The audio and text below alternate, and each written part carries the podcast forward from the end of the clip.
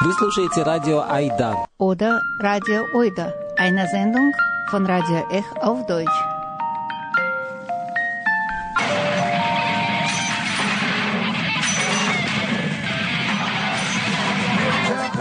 Ech Oida auf Deutsch jeden dritten und vierten Donnerstag im Monat. И Эх Ойда по-немецки каждый третий четвертый четверг в 19 часов. Guten Tag, liebe Zuhörerinnen und Zuhörer. In unserer heutigen Sendung geht es um den Usedomer Literaturpreis und das Literaturfestival in Usedom. Und es geht um einen der Schriftsteller, der auch den Literaturpreis gewonnen hat. Es geht um Georgi Gaspadinov. Am Mikrofon sind äh, Victoria und Melanie.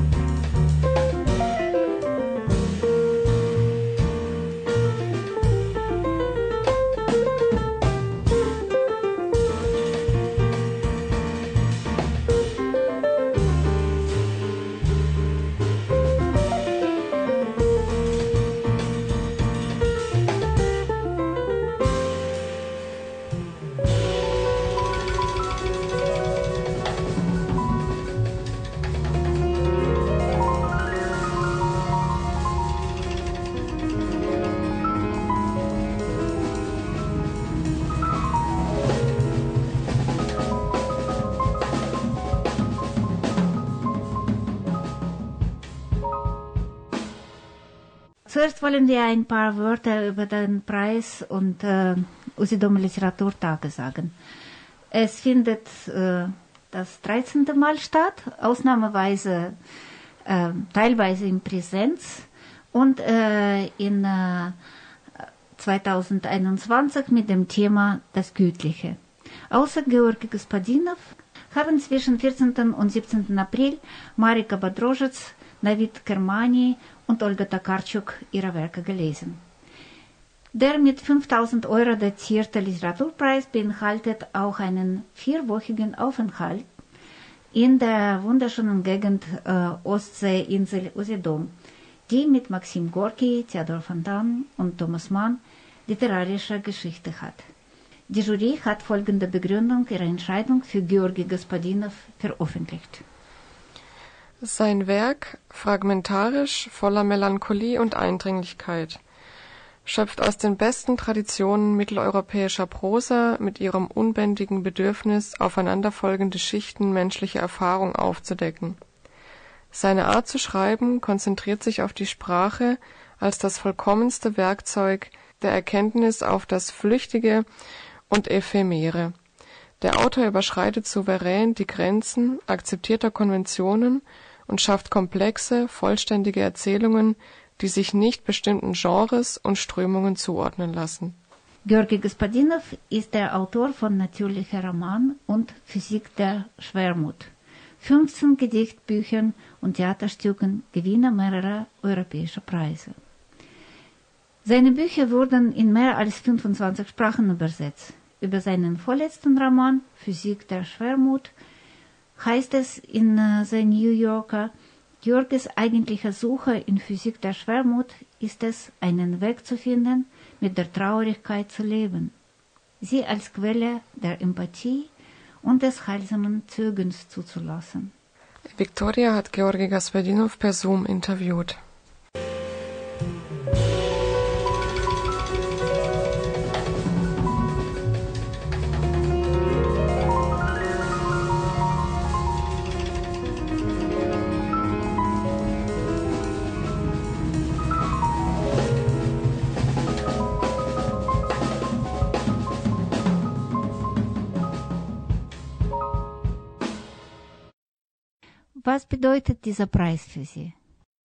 I must say it's a very specific and very uh, important award for me uh, for many reasons. First of all, because it was given by a jury with uh, one of my favorite writers, Olga Tokarczuk. Es ist ein sehr spezifischer, wichtiger Preis für mich. Er wurde von einer Jury vergeben, in der meine Lieblingsautorin, Nobel Literaturnobelpreisträgerin Olga Tokarczuk den Juryvorsitz hat. 2012 war sie auch eine der ersten Preisträgerinnen von Usedom. Der zweite Grund ist, dass all diese Autorinnen und Autoren, die vor mir diesen Preis erhalten haben, wirklich gute Schriftsteller sind. Und ich glaube, wir teilen in mancher Hinsicht dieselben Gefühle und Anschauungen und sogar die Art des Schreibens. Außerdem war es auch das erste Mal, dass ich einen Preis von einer Insel bekommen habe. It was the first time that I received award from an island. Können Sie ein paar Wörter über Ihren letzten Roman sagen, den Sie gerade geschrieben haben? The novel was published in the mid of the lockdown last year in April and it was a very special time for to publish novel like this. Der Roman wurde im April letzten Jahres mitten im Lockdown veröffentlicht und es war eine sehr spezielle Zeit, um so einen Roman zu publizieren. Er handelt von einem Charakter namens Gaustin, der auch in anderen Büchern von mir erscheint. Und dieser hat nun die geniale Idee, eine Klinik für die Vergangenheit zu gründen. Die Idee ist, die Räume für die 60er oder für die 70er, 80er Jahre zu gestalten. Dies soll Menschen mit Alzheimer heilen, denn das Interieur der Räume ist all die alte Musik, die Gerüche und so weiter, könnten die verloren gegangenen Erinnerungen der Alzheimer-Patienten wieder aufleben lassen. Eigentlich ist es eine Art neue Therapie, aber dann möchte Gaustin etwas Größeres. Er gründet eine ganze Alzheimer-Stadt.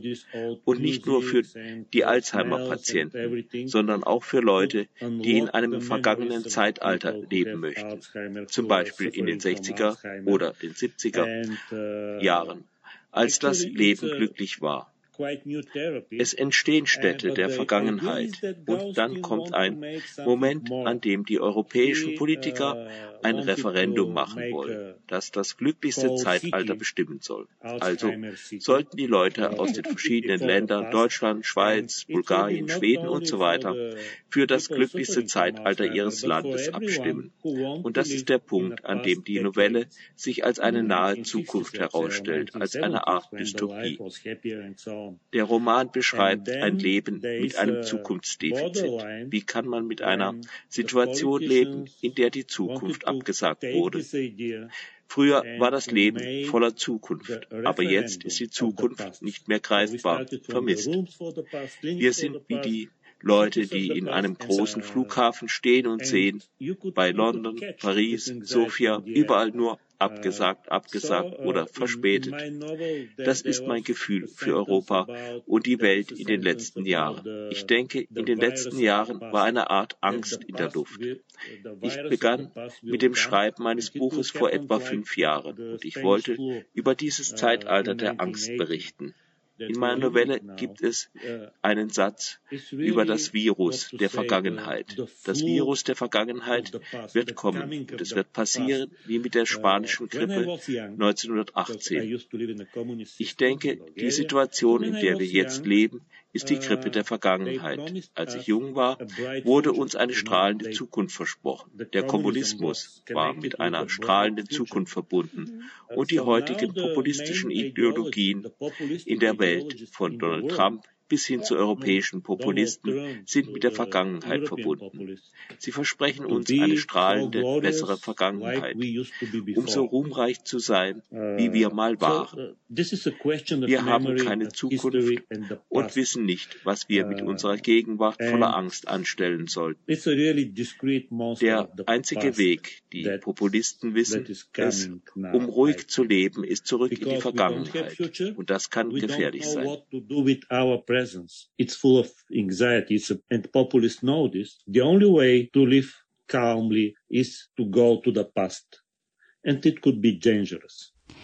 Wir haben uns vor fast 15 Jahren schon einmal getroffen und damals habe ich Sie über die Zukunft äh, der Bulgarien in der EU gesprochen. Was ist Ihre Meinung heute über die Mitgliedschaft der Bulgarien in den Europäischen Union? For, for me, I'm sure that it was uh, a right step to be part of Europe. It was healthy for Bulgaria to be part of the European Union. Ich bin sicher, es war die richtige Entscheidung. Es war gesund für Bulgarien, ein Teil der EU zu sein. Aber was ist nun in vielen europäischen Ländern passiert? Es gibt diese Art der Enttäuschung, auch in Bulgarien. Aber ich denke, Bulgarien ist nicht das Worst-Case-Szenario in seinem Gefühl für Europa. Vor den Wahlen versuchen die nationalistischen und populistischen Parteien diese Enttäuschung über Europa auszunutzen, wie auch jetzt bei den Wahlen im, im April. Trotz allem denke ich, dass wir in Bulgarien wissen, dass die EU die beste Option ist. Yes, Bulgaria is not the worst case of scenario. We are still not so disappointed. Und äh, was bedeutet ein Teil von Europa zu sein für die bulgarische Literatur? About literature and culture.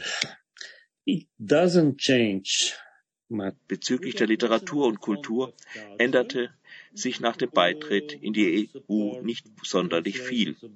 Wir sind ein Teil des europäischen Übersetzungsprogramms, was sehr wichtig ist. Ich muss sagen, dass ich die meisten europäischen oder auch Balkanschriftsteller in Leipzig oder Berlin getroffen habe. Und das ist sehr seltsam, denn ich glaube, wir haben immer noch dieses Problem mit dem Kulturaustausch zwischen unseren Nachbarländern. Und wir sind für die EU mit unserer Literatur immer noch nicht sichtbar genug, obwohl das Interesse an der bulgarischen Literatur gestiegen ist. Desto wichtiger ist, an solchen internationalen Bücherveranstaltungen wie Usedomer Literaturtagen oder Leipziger Buchmesse teilzunehmen, um einen festeren Fuß im internationalen Raum fassen zu können. Außerdem gibt es viele junge Schriftsteller, die sich von der europäischen Literatur inspirieren lassen. And also there are many young writers who uh, have their experience from European literature. They read directly in English. Wie wichtig ist Ihre bulgarische Identität für Ihre literarische Arbeit? You will see the, the, the whole answer is Diese Frage wird in meinem letzten Roman sehr gut beantwortet, denn es geht um die europäische Identitätskrise, was jetzt traumatisch ist. Wie fühlst du dich als Bulgare, Pole etc. Und wie kann man ein guter Europäer sein, ohne ein guter Bulgare, Pole etc. zu sein? Das ist eine sehr dünne Linie zwischen Nationalismus und Identität.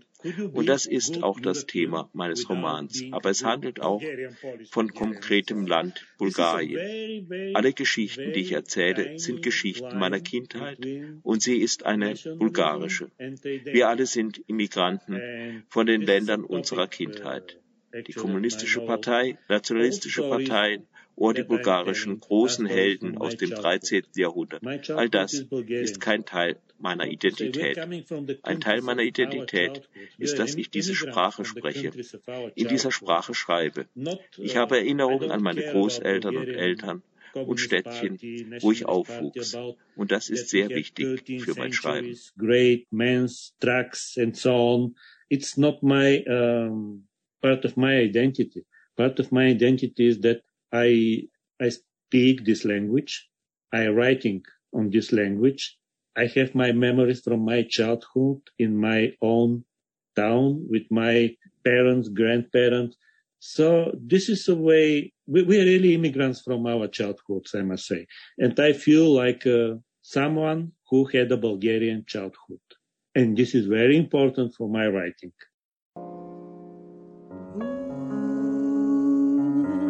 Mm-hmm.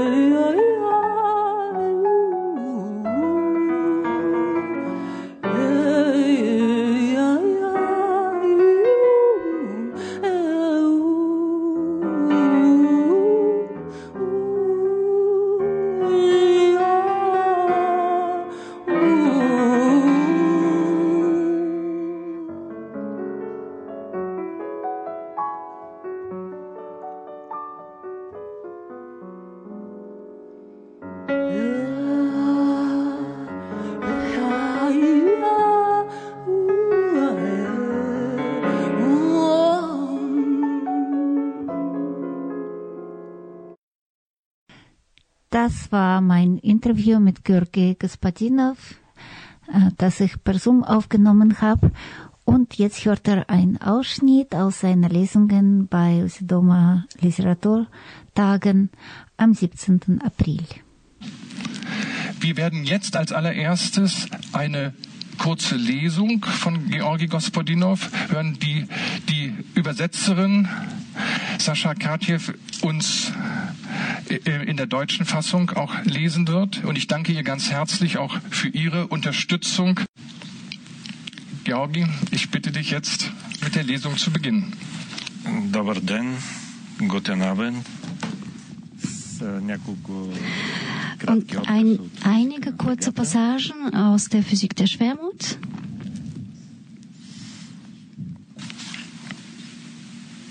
Dobra.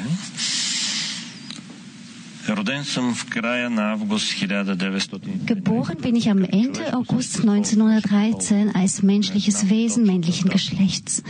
Das nannte ich, das genaue Datum kenne ich nicht. Sie haben einige Tage abgewartet, ob ich am Leben bleiben würde. Erst dann haben sie mich registriert. So machte man das mit allen. Die Arbeit des Sommers ging zu Ende. Man musste dies und jedes vom Feld holen. Die Kuh kalbte, die Sorgen um sie. Der Erste Weltkrieg brach aus. Ich überstand ihn zusammen mit den übrigen Kinderkrankheiten, Windpocken, Röteln und so weiter. Ich bin zwei Stunden vor Sonnenaufgang als Fruchtfliege geboren. Ich werde heute Abend nach Sonnenuntergang sterben. Ich bin am 1. Januar 1968 geboren, als menschliches Wesen männlichen Geschlechts. Ich kann mich detailliert an das ganze Jahr 1968 erinnern, von Anfang bis Ende. Ich kann mich an nichts aus dem Jahr erinnern, das wir jetzt schreiben. Ich weiß noch nicht, einmal, welches Jahr wir schreiben. Ich war schon immer geboren. Ich kann mich noch an den Beginn der Eiszeit und das Ende des Kalten Krieges erinnern. Der Anblick sterbender Dinosaurier in beiden Epochen gehört zu den unerträglichsten Dingen, die ich je gesehen habe. Ich bin noch nicht geboren. Ich stehe bevor. Ich bin minus sieben Monate alt. Ich weiß nicht, wie man diese negative Zeit im Mutterleib zählt. Ich bin ein Kleiner, bin eine Kleine. Sie kennen mein Geschlecht noch nicht. Ich bin so klein wie eine Olive, wiege eineinhalb Gramm. Mein Schwanz zieht sich allmählich zurück. Das Tier in mir geht fort, winkt mir mit seinem schwindenden Schwanz zu. Ich bin wohl zum Menschen bestimmt. Hier ist es dunkel und gemütlich. Ich bin an etwas gebunden, das sich bewegt. Ich bin am 6. September 1944 geboren als menschliches Wesen männlichen Geschlechts. Kriegszeiten. Eine Woche später fuhr mein Vater an die Front. Meine Mutter stockte die Milch. Eine kinderlose Tante Tante wollte mich aufnehmen und großziehen, mich adoptieren, aber sie gaben mich nicht her. Ich habe die ganze Nächte lang verhungert geschrien. Sie gaben mir Brot zu lutschen, eingetaucht in Wein als Schnuller. Ich erinnere mich, geboren zu sein als Hagebuttenstrauch, Rebhuhn, Ginkgo biloba, Schnecke als Wolke im Juni. Die Erinnerung ist kurz. Als lila Herbstkrokus am Hallensee, als zu früh knospender Kirschbaum, erstarrt unter spätem Aprilschnee, als Schnee, der einen verfrühten Kirschbaum hat erstarren lassen ich sind. Das Brot der Trauern. Ich sehe es ganz deutlich. Ein dreijähriger Junge, er ist auf einem leeren Mehlsack eingeschlafen im Hof der Mühle. Ein fetter, brummender Käfer fliegt tief über ihn hinweg und stellt ihm den Traum. Der Junge öffnet die Augen einen Spalt weit. Er ist noch schläfrig, weiß nicht, wo er sich befindet. Ich öffne die Augen einen Spalt weit, bin noch schläfrig, weiß nicht, wo ich mich befinde. Irgendwo im Niemandsland zwischen Schlafen und Wachen. Es ist Nachmittag, genau jene antriebslose Zeit des späten Nachmittags. Das gleichmäßige Wummern der Mühle, die Luft in voller Mehlstaub, ein leichtes Jucken auf der Haut, gähnen, sich strecken, man hört Leute reden, ruhig, monoton einschläfern. Einige Fuhrwerke stehen da, die sind zur Hälfte mit Säcken beladen. Alles ist mit diesem weißen Staub bedeckt. Die Zugtiere sind ausgespannt. Ein Esel grast in der Nähe, sein Bein ist mit einer Kette angebunden. Allmählich hat sich der Schlaf ganz verflüchtigt. Heute früh, es war noch dunkel, kam er mit seiner Mutter und drei seiner Schwestern zur Mühle. Er wollte mit den Säcken helfen, doch sie ließen ihn nicht. Später schlief er ein. Sie sind sicher schon fertig, haben alles ohne ihn erledigt. Er steht auf und sieht sich um, kann sie nicht finden. Da sind sie noch die ersten Schritte der Angst, noch unmerklich leise, nur eine Vermutung, die sofort verworfen wird. Sie sind nicht da, bestimmt sind sie drinnen oder auf der anderen Seite der Mühle oder sie schlafen im Schatten der, unter dem Fuhrwerk. Auch das Fuhrwerk ist weg, dieser hellblau gestrichene Pferdewagen mit dem hinten aufgemalten Hahn. Und dann kommt die Angst. Sie erfüllt ihn, wie wenn sie am Brunnen den kleinen Krug füllen. Das Wasser steigt hoch, drückt die Luft hinaus und läuft über. Der Strahl der Angst ist zu stark für seinen dreijährigen Körper und er läuft schnell voll. Bald bleibt ihm keine Luft mehr. Er kann noch nicht einmal weinen. Weinen verlangt nach Luft. Weinen ist ein langes, geräuschvolles Ausatmen der Angst. Mama? Der erste Schrei, es ist nicht einmal ein Schrei, trägt ein Fragezeichen am Ende. Mama, das letzte A wird verlängert, weil auch die Verzweiflung wächst. Mama, Mama, die Frage ist verschwunden. Hoffnungslosigkeit und Zorn, ein Fünkchen Zorn. Was liegt noch darin? Befremden. Wie ist es möglich? Mutter lassen ihre Kinder nicht zurück. Das ist ungerecht. Das passiert nicht. Zurückgelassen ist das Wort, das er noch nicht kennt. Ich kenne es nicht. Das Fehlen des Wortes setzt die Angst nicht außer Kraft. Im Gegenteil. Es häuft noch mehr an, macht sie noch unerträglicher, eindrückender, erdrückender. Die Tränen fließen, jetzt sind sie an der Reihe. Die einzigen Trostspender. Wenigstens kann er weinen. Die Angst strömt hier raus. Der Krug der Angst ist übergelaufen. Die Tränen kullern über seine Wangen, über meine Wangen, vermischen sich mit dem Mehlstaub aus dem, auf dem Gesicht Wasser, Salz und Mehl und kneten das erste Brot der Gram, das Brot, das nie ausgeht. Das Brot der Trauer, das uns in all den Jahren, die noch kommen, nähren wird. Sein salziger Geschmack auf den Lippen. Mein Großvater schluckt. Ich schlucke auch. Wir sind drei Jahre alt. Papa, was ist ein Minotaurus? Wie Minotauren drängen wir uns in diesen Kellern und dingsen auf euren Wohnfonds und seine Listen. Mein Vater unternahm heldenhafte Versuche, nicht vor mir und meiner Mutter zu fluchen, ähnlich jenen, die das Rauchen, das Rauchen aufzugeben. Ich war mir sicher, dass er heimlich wieder einholte, indem er alle verpassten Zigaretten rauchte und alle verpassten Flüche fluchte. Die Replik meines Vaters, als er über den Schlauch des Staubsaugers Marca Raketa stolperte, sollte für mich wichtige Folgen zeitigen. Ich wusste, was Dingsen und Wohnfonds bedeutet, so wie ich über extrem bedürftige Pershings und, und so weiter Bescheid wusste, aber ich wusste nicht, was ein Minotaurus ist. Auch nicht, ob er zu den Guten oder den Unseren oder zu den Bösen gehörte. Zu dieser Zeit teilte ich alles in diese zwei Kategorien ein. Ich war überrascht, als ich begriff, dass das auch die Erwachsenen taten. Die Welt wird zweigeteilt, Gute und Böse, die Unseren und die anderen. Wir waren doch die, durch die einen glücklichen Zufall bei den Unseren gelandet, folglich gehörten wir zu den Guten. Obwohl ich meinen Vater abends nach den Nachrichten sagen gehört habe, jetzt reicht's aber, warum soll dieser Idiot Jimmy Carter daran schuld sein, dass ich in einem Keller lebe und es keine Decke für Einmachgläser gibt?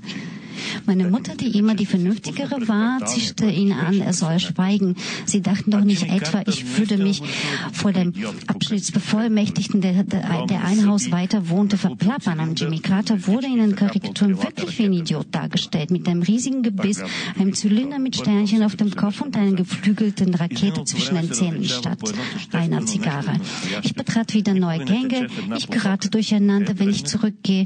Die vergangene Zeit unterscheidet sich in einem wesentlichen Punkt von der Gegenwart. Sie fließt nie in eine Richtung. Wo bin ich geboren? Gut, dass ich mir Notizen mache, sonst hätte ich den Faden nie wieder gefunden. Papa, was ist ein Minotaurus? fragte ich. Mein Vater tat so, als hörte er mich nicht. Papa, gehört der Minotaurus zu den unseren? Ich denke, diese Frage ärgerte ihn zusätzlich. Am nächsten Tag brachte er mir irgendwoher die alte vollständige Ausgabe der altgriechischen Mythen mit.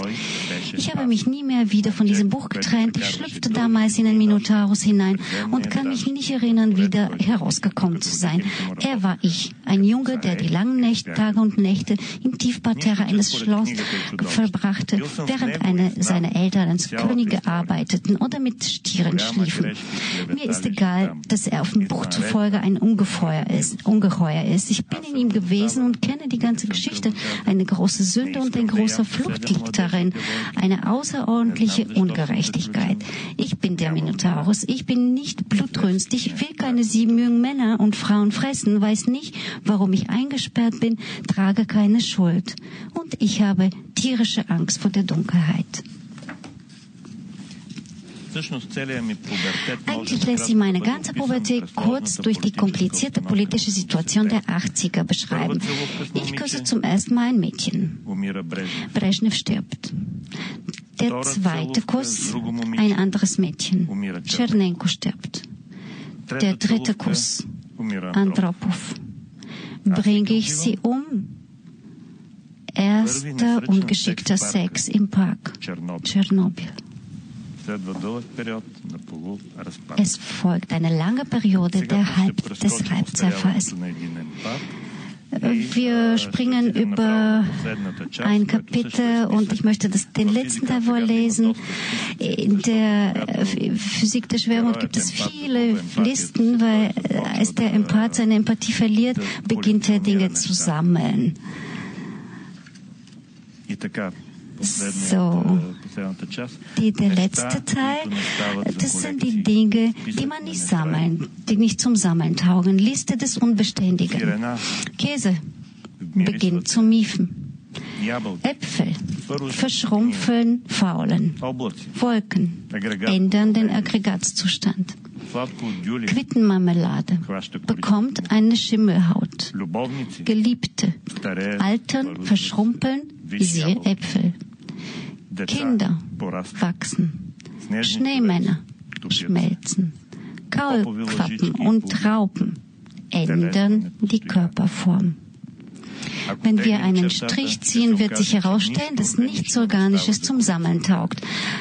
Eine Welt mit ständig ablaufendem Haltbarkeitsdatum. Eine unbeständige, verschrumpelnde, verfaulende, verderbende und deshalb herrliche Welt.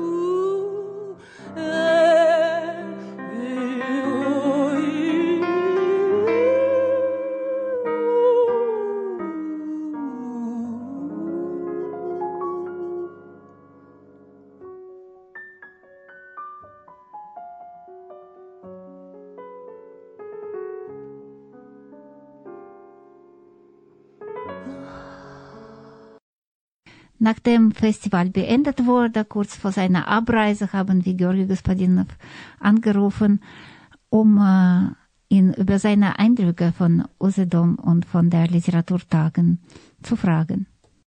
Usually islands are the best places for the because when you write you are also a kind of island. Im Grunde genommen ist das der perfekte Ort für einen Schriftsteller, denn als Schriftsteller befindet man sich die meiste Zeit wie auf einer Insel und deswegen mag ich diesen Ort sehr.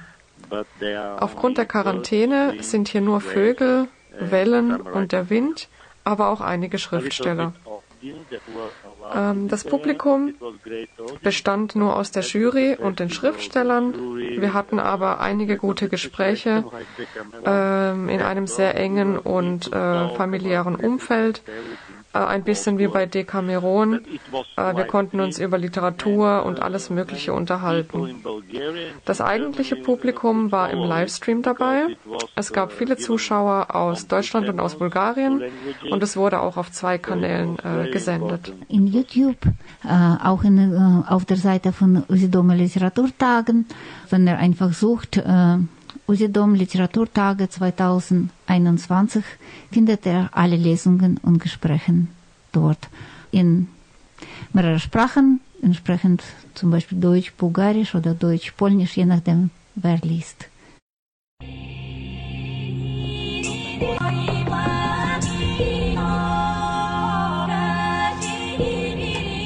In der Sendung habt ihr Musik von Stefan Garanov und Detelina Georgieva gehört.